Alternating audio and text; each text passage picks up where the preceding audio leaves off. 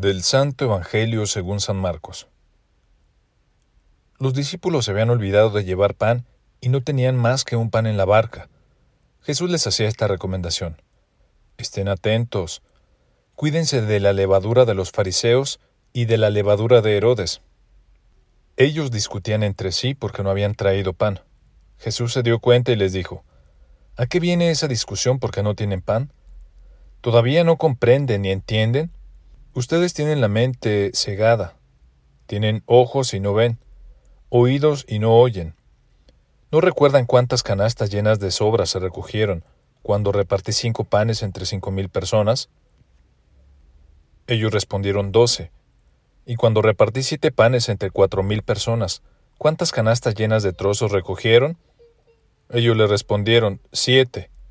Entonces Jesús les dijo, ¿Todavía no comprenden? Muy buenos días a todos. Hoy es martes 15 de febrero. Espero que el día de ayer hayan recibido muchos detalles y gestos muy lindos de parte de todos sus amigos en el Día de la Amistad.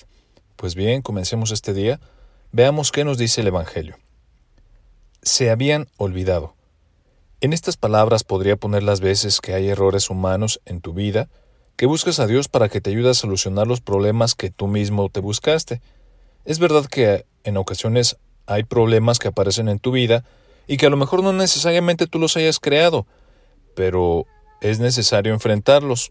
Y hay otros que son originados por ti consciente o inconscientemente, problemas que son producto a veces por tu imprudencia o en algunas otras ocasiones porque eres un poco impulsivo. ¿Tú reconoces tus errores?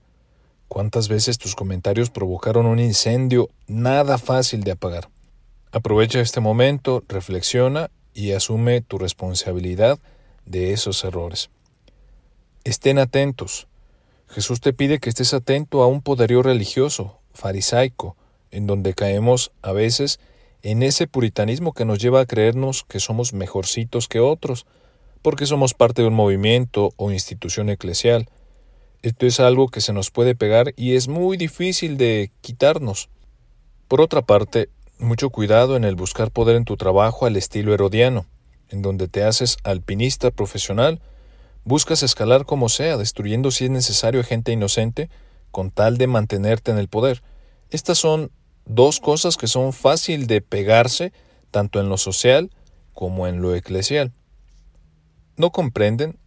Incluso cuando cometes errores, aprende a confiar en Dios y abandónate en Él, pero reconoce lo que hiciste Dios sabe resolver, pero también tienes que darle ese lugar.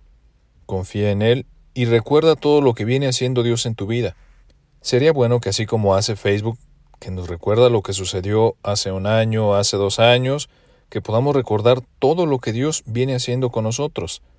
No te olvides tú que eres testigo de muchos milagros de Dios en tu vida. Esto fue Jesús para Millennials. Soy el Padre José Luis. Nos vemos la siguiente semana. Feliz día para todos.